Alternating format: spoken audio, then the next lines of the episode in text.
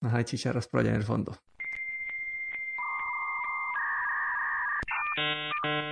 Bienvenidos a Tecnocracia. Este es nuestro episodio número 56. Con ustedes, mi nombre es Juan Carlos Vargas. Aquí Daniel Ronsoro. Recuerden que también nos pueden encontrar en Diagonal Tecnoduda en YouTube. Bueno, hoy quería hablar como que el tema principal es el mundo del streaming. ¿Y por qué, y por qué este tema? Porque este es un mundo que, que llevamos como 3, 4 años acostumbrados a un status quo en este mundo y siento que este mundo está a punto de cambiar y va a cambiar, en mi opinión, para mal. Sí, pues eh, como que sin desviarme mucho del tema, sí siento que estamos en una era, entre comillas, dorada de la televisión, como que los mejores programas de televisión con las mejores producciones y eh, pues obviamente los costos más altos históricamente los estamos viviendo en este momento. Series como Game of Thrones, que son unas vainas gigantescas, eh, que es muy muy buena televisión. Pero lo que os decís es cierto, como que en este momento es muy fácil acceder a todo eso, eh, teniendo uno, dos o máximo pues tres servicios. Y, en estos días pues sale la noticia y yo pues creo que yo lo voy a venir, no sé si vos lo a venir, pero yo creo que sí lo voy a venir, en donde va a haber una fracturación de estos servicios de streaming, en donde ya, por ejemplo, para ver eh, las series que yo quiero, tal vez antes nada más tenía que tener Netflix y tal vez Amazon Prime, por ejemplo y ahora se va a volver mucho más una vaina fraccionada en donde me, tocaría hipotéticamente conseguir un montón de servicios diferentes y separados que me van a costar casi que lo mismo que la televisión. Yo digo que primero empecemos como con la historia y para mí es importante mencionar que, no sé, hace cinco años vos querías tener como que, no sé, querías ver HBO, querías ver, no sé, Warner o los mejores o, los canales para, para ver las series, entonces tenías como paquete de televisión básico, no sé, 50 dólares pero ese paquete tenía como que dos canales que te interesan y 40 que no te interesan. Después el siguiente paquete son 100 dólares y en este hay 5 canales que te interesan y como 100 que no te interesan. Y después 150 dólares y acá están todos los canales que te interesan, pero tenés como que 100 más que no tenés, que no te importan para nada. Y esto como que eso fue lo que le dio vida a, una compañía como Netflix. Netflix cogió, empezó, arrancó cogiendo los programas así que ya no pasaban en televisión y básicamente le dijo, Ve, les voy a dar a ustedes más plata a los dueños de los, de los, de los derechos de los programas por un programa que ustedes ya no transmiten como una, una, una, una alternativa. Y Netflix fue creciendo, fue haciendo su propio contenido y poco a poco la gente vio que Netflix y compañías como Netflix eran una alternativa que te que hacían que usar cable o servicio de, de, televisión en la casa no era necesario. Entonces la gente empezó a cortar su servicio y a depender de Netflix. Y básicamente cortaste un paquete de, 100, de 50, 150 dólares al mes por uno de 10 dólares al mes. Y hasta este año yo creo que es como que era, la, como que era, es lo mejor, porque tenías el mejor contenido en como Hulu, Amazon Prime, HBO y Netflix. Como que estos son los servicios que habían y, y como que si hay más, como que son muy pequeños. Esta es como que la historia del fondo y pero ¿qué noticias han salido este año? Como dicen que Warner va a sacar su propio programa de streaming. Esto cuando ATT compró Warner, dicen que Warner va a sacar su propio programa de streaming.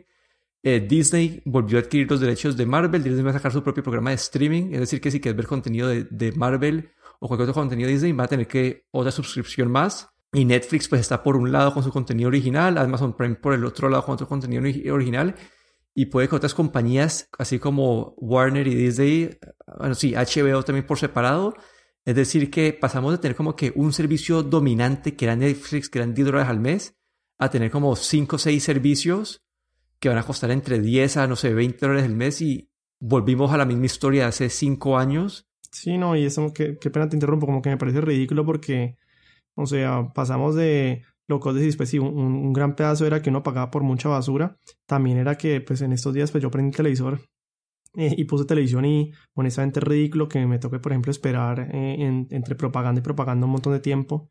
Pero bueno, o el punto de todo es, es que todos esos servicios desincentivaron, por ejemplo, la piratería, ¿sí? Porque pues es más como que el mercado se mueve hacia la comodidad. Entonces, si es más cómodo para mí y más fácil de pagar esto que es de buen precio y considero que es de buen precio, pues lo pago y ahí veo mi contenido. Pero ahorita que está esta fragmentación tan gigantesca, lo que dices es como un retroceso otra vez, como que a la era de, entre comillas, cuando teníamos esa televisión llena de basura. Ahora es como que, pues si quiero tener lo que, lo que quiero tener, me toca adquirir un resto de servicios distintos. Eh, y yo creo que eso va a fomentar otra vez de nuevo el crecimiento de la piratería para ese tipo de cosas, para programas de televisión, para películas, etcétera, etcétera. Sí, y desde el punto de vista de negocio, esas compañías lo entiendo. Desde el punto de vista de las cableras como ATT, hoy en día el Internet, pues en los países desarrollados, el Internet es como una, es un commodity, como vos esperas tener una velocidad muy buena por un precio barato. Es decir, que lo, estas compañías no pueden sacarle más plata a esas personas porque ya es un poco difícil. Entonces, ¿cómo, buscan incrementar ese, esos ingresos por cada usuario? Y es ofreciendo servicios nuevos. Uno de ellos es contenido. Eso lo entiendo. Eso también está Apple le pasó lo mismo. El mercado de los celulares ya está saturado. Ya hay mil marcas. la innovación año a año es mínima. Es decir, que hay menos motivación de los usuarios para comprar celulares más frecuentemente entonces Apple como que listo, ahora va a sacar su propio, dicen que pues, se rumora que va a sacar su propio programa de streaming, Apple está invirtiendo billones de dólares en contenido y, y es lo mismo, otro, otra, otra, pues otra fuente más de ingresos es como las compañías están buscando cómo sacarle más plata a los usuarios, dado que sus otros productos o servicios ya son como, ya están saturados. Pero desde el punto de vista de un usuario como que no lo van a aceptar, no lo van a aceptar. No, eh, sí, o es pérdida desde cualquier punto que lo veas, como vamos a ver qué, cuál va a ser el Netflix nuevo que va a llegar a, salvar como este mundo y a simplificar un poco más el proceso. No, pues yo, yo creo que el, ciclo va a ser otra vez así, como que eh, esto va, significa un retroceso, es decir, que que esta fragmentación hace que la gente pues escoja tal vez uno o dos servicios máximo y al darse cuenta que esos servicios ya no ofrecen lo que ellos quieren o, cada vez ofrecen menos y menos contenido porque esos contenidos se van a otras plataformas entonces dejan de adquirirlo y se van para otras otras eh, alternativas entre ellas la piratería que creo que va a volver a crecer. No sé sería chévere pues que cuál, cuál es escuchar cuál es su pronóstico de qué va a pasar con este ciclo. Es decir eh, entre este ciclo de fragmentación los usuarios eh, bajan el crecimiento de usuarios eh, la plata como que baja para toda esa, gente de, esas plataformas porque van a tener menos usuarios o van a tener usuarios divididos entre varias plataformas. Eh, ¿qué, crees que va a pasar? Bueno, como que eso todavía siento que son como que en el 2019 creo que vamos a ver el lanzamiento de la de Apple, la de, la de Warner y la de, la de Disney. Eso puede pasar a finales de este año, como que de, pues del año que viene. Es decir, que en el 2019 no espero muchos cambios pero en el 2020 vamos a ver como que todos los servicios chiquitos, niches, como que van a empezar a desaparecer, se van a, aglomerar en estos y vamos a esperar una innovación de un nuevo jugador. ¿Qué puedo ver yo en innovación en un mundo de streaming? Puedo ver como un, agregador. Es decir, eh, lanzamos el streaming de Tecnocracia.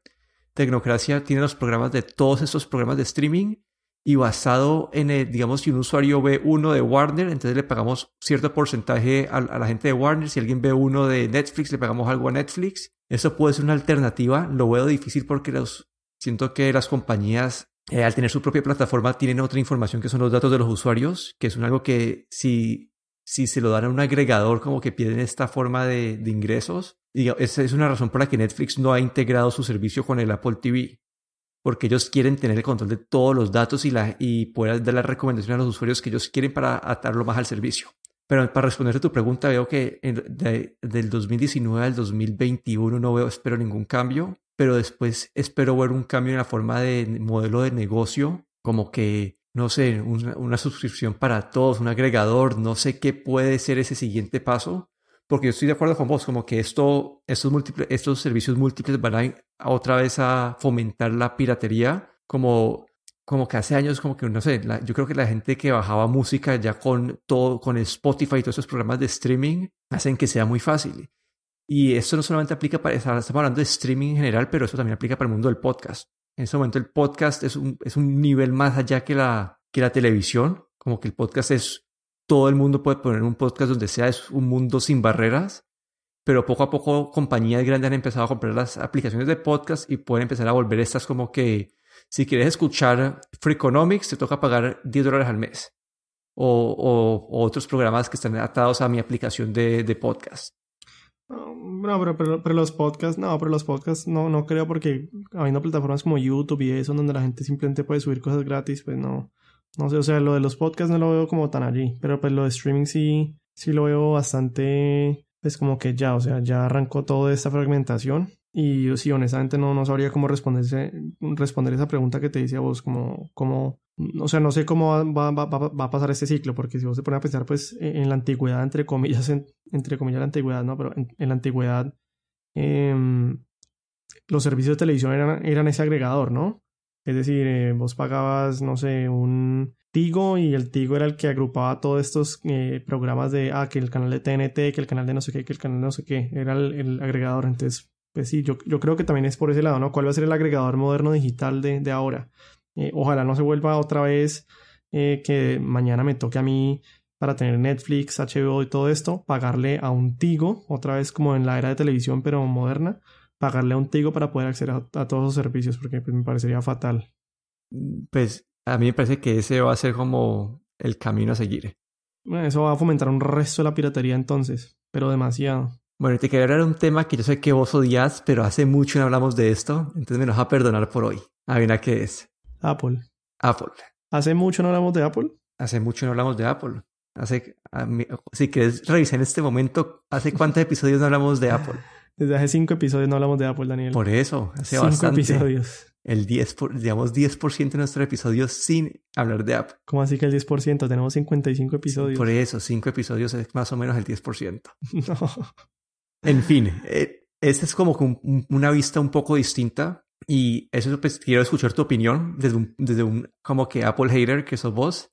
No, Apple hater no, pero pues me estresa es los Apple lovers ciegos, pues al otro extremo que son como que todo está bien y todo son plumas y girasoles y... Y eso es exactamente lo que quiero hablar. Porque hace, yo creo que hasta hace dos años, como que todos los Apple fanboys, toda esta gente que sigue Apple a, muerte, como si, sabían que los productos de Apple eran un poco más caros, pero que eran mejores y como que la gente estaba consciente del precio, pero no, como que igual lo pagaban sin, sin quejarse. Eso era algo que pasaba en esta época, como que todavía, pues Apple tenía, no sé, los Macs tenían una distancia más grande sobre los Windows, el iPhone tenía una distancia más grande sobre pues, la competencia, pero hoy con estos últimos cambios de precios en los MacBooks, en, el, eh, en los celulares, como que, bueno, como noticia, como que iPhone, el iPhone 10S, el 10S Max cuestan más de mil dólares, el 10R arranca en 750 dólares y dicen que, están, que, que no han vendido nada por el precio, pero esta vez yo escucho muchos podcasts de tecnología y muchos de ellos saben gente pues que ama Apple. Esta es la primera vez que yo escucho que los Apple fanboys se quejen del precio y que esta gente deje de comprar productos de Apple porque están demasiado caros y hoy en día la diferencia con otras alternativas es mucho más pequeña. Entonces, ¿por qué esta queja? Como que es algo que vos me has mencionado, como que Apple, Apple está en, en decaída. Pero desde hace tiempos, o sea, desde hace tiempos, te lo estoy diciendo. No, sí, pero es como que acá ya me preocupa como que el futuro, como que esta es como en este momento yo entiendo por qué Apple hizo esto. Yo, entiendo por qué Apple subió los precios. Para complacer a sus inversionistas. O sea, vos le estás pagando a Apple para complacer a, a sus inversionistas cuando compras un Apple en este momento. Correcto. Y, y, el punto es que el mercado de los celulares antes estaba creciendo, creciendo, y ellos complacían a los inversionistas con las ventas de más celulares. El mercado está saturado, es decir, que para sacar más plata tienen que subir los precios. Pero acá, mi, acá es mi duda y por la razón que te quería contar esto una de las grandes como diferencias que tiene Apple en contra de Android es que siento que las aplicaciones promedio en iOS son de mejor calidad que las Android. No sé si estás de acuerdo con eso. No, no estoy de acuerdo. No que... Ay, ¿cómo no vas a estar de acuerdo con eso? ¿Por qué voy a estar de acuerdo? No entiendo. Yo, como que la, yo, estoy muy seguro que la aplicación promedio de, de iOS es mejor que una de Android. ¿Por qué? Porque lo he utilizado los dos y en Android hay muchas aplicaciones que son como que son basura. Sí, pero en Apple también. Pero no, yo, el promedio, estoy hablando como que si ves las mejores aplicaciones están a la par en las dos. Es que estás hablando, o sea, estamos hablando de, o sea, un alcance, pucha, absurdo. Como que otra vez, que es la misma vaina siempre. Android es dispositivos por doquier, desde el más pequeño hasta el más grande. Y eso significa que la diversidad de aplicaciones va a ser muchísimo más grande. Entonces, pues... Pero bueno, entonces si vos ves como un desarrollador hoy en día, los que quieren sacar más plata, ¿a dónde se, a qué plataforma, si fueran a escoger una de las dos plataformas para desarrollar, ¿en cuál van a desarrollar? En Apple, porque tiene mayor poder adquisitivo la gente que tiene Apple. Correcto. Ese, ese, ese es mi punto. Y si en este momento Apple sigue vendiendo celulares mucho más caros y menos gente va a comprar, como que en un futuro esta base de clientes con más poder, que invierte más plata, que gasta más en aplicaciones, poco a poco se, siento que va a espantar a la gente y esta, esta base va a crecer.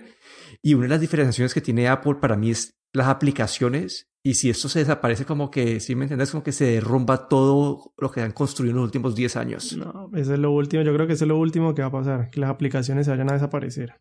No sé, yo siento que si, si sos un desarrollador y en este momento estás como que, uy, Apple es un poquito mejor porque hay muchos usuarios y si esos usuarios poco a poco empiezan a, a, comprar más y más Android, como desarrollador te vas a empezar a enfocar más y más en, en, Android. No, pero te juro que para mí ese es como de los últimos puntos que pues, yo diría como que, no sé, honestamente, pues como desarrollador, pues si tienes una aplicación muy buena en Apple, ves que las aplicaciones están en los dos lados en este momento ya, o sea, en Apple y en, Android. No, no, no, no siempre. No, pues no siempre, pero... pues como que si es suficientemente importante, por lo general sí. Y si pero, no, pero estoy hablando de las grandes desarrolladores. Pensando en un desarrollador promedio que no tiene recursos para desarrollar para las dos aplicaciones. Sí, pero si no tienes recursos para desarrollar para las dos aplicaciones, dudo que el impacto pues sea suficientemente grande como para no sé, para cambiar significativamente el, rumbo de una compañía como Apple. No sé, yo siento que esto puede ser como que el principio de una caída de este, este incremento de Apple y si no toman como que una medida. O sea, vos decís que la caída por las aplicaciones, decís. No, era, eh, no aplicaciones, pero es como que es uno de los síntomas que va a hacer que,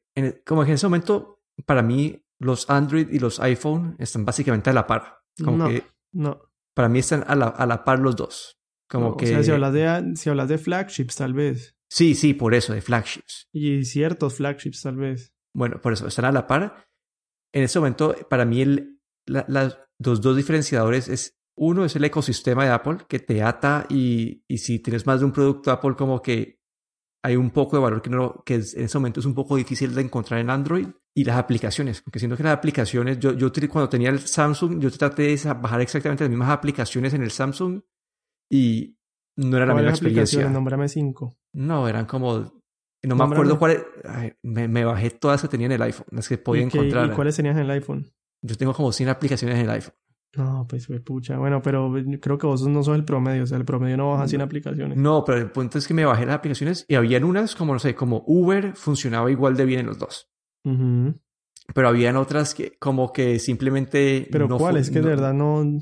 Es que en ese momento no me acuerdo, pero habían... Eh, o sea, yo literalmente todas las aplicaciones que tengo en este momento en mi teléfono te las aseguro que funcionan igual de bien en el tuyo.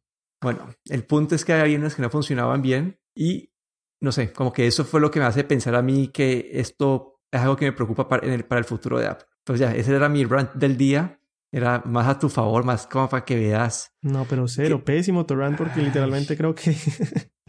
o sea, de las cosas que no sé, si, el, si algún pronóstico se va a cumplir de, de, la caída de Apple, te lo aseguro que no va a ser porque las aplicaciones, alguien se preocupó porque eh, los usuarios están consumiendo un poquitico menos en Apple y un poquitico más en Android, entonces se fueron para Android en vez de Apple las aplicaciones. yo creo que eso, como te digo, si es suficientemente grande y tiene suficiente control del mercado y tiene suficiente impacto, las desarrollan las dos, porque en última es un numbers game, un juego de números, es decir, si en Apple hay 100 y en Android hay 100, pues la desarrolla para los dos. Y dudo, pues, o sea, como te digo, la caída más bien es, es como, pues, que los usuarios tal vez se, se, se, se den un poco cuenta de que desde que Jobs murió, eh, ya no innovan.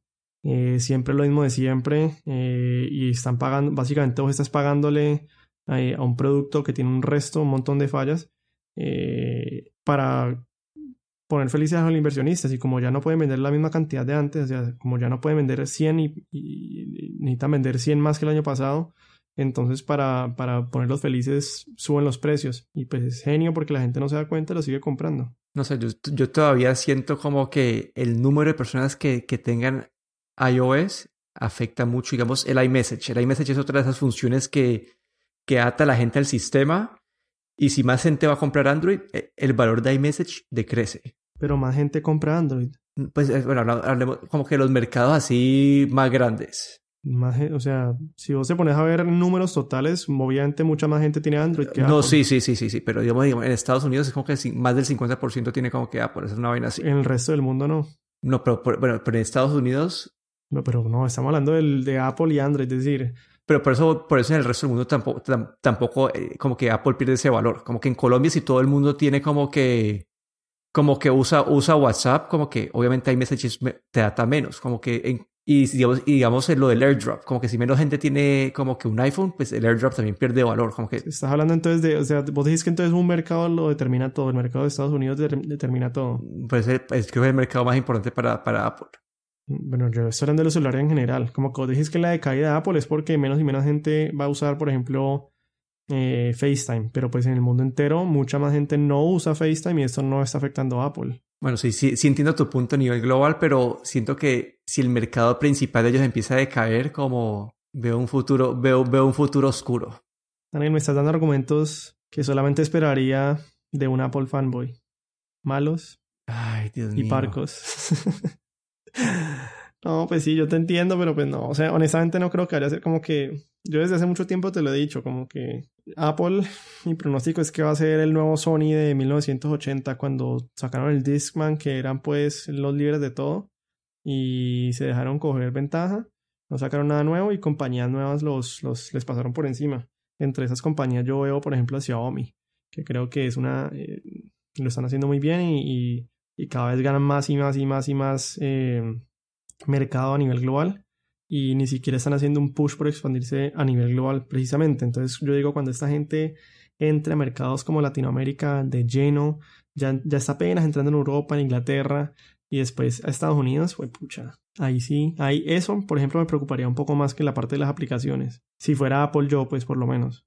Sí, vamos a ver qué, hay, qué, qué nos espera el futuro. Pero algo que quiero esperar el próximo episodio va a ser nuestra, nuestro evento final del año, nuestros premios a los mejores celulares del 2018. Y a los mejores juegos también, ¿no? Y a las mejores aplicaciones de Apple y Android. Uy, no me, uy, no me comprometas con tanto, no me comprometas con tanto. Porque yo como que yo soy muy conservador con mis aplicaciones con las que uso. Tenés 100 aplicaciones, me acabas de decir. Sí, pero como, como que 100 desde, como que llevan en mis celulares desde, como desde, desde el 2010. Como que... ¿100 aplicaciones desde 2010? No, pues poco, poco, algunas veces meto una, saco otras, como por no es que haya metido 100 aplicaciones en el último año, no.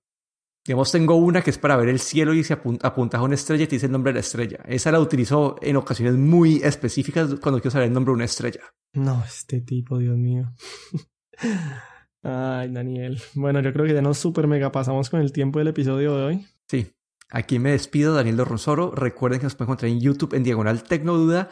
Y si tienen un celular de Apple, por favor, vayan y nos deja una, un review con cinco estrellitas. Muchas gracias a todos. Hasta la próxima.